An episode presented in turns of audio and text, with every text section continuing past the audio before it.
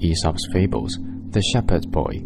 There was once a young shepherd boy who tended his sheep at the foot of a mountain near a dark forest.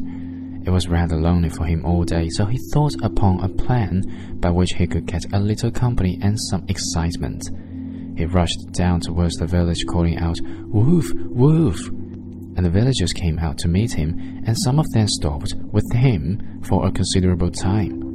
These pleased the boy so much that a few days afterwards he tried the same trick, and again the villagers came to his help. But shortly after these, a wolf actually did come out from the forest and began to worry the sheep. And the boy, of course, cried out, Wolf, wolf!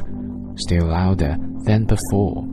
But this time the villagers, who had been fooled twice before, thought the boy was again deceiving them, and nobody stirred to come to his help.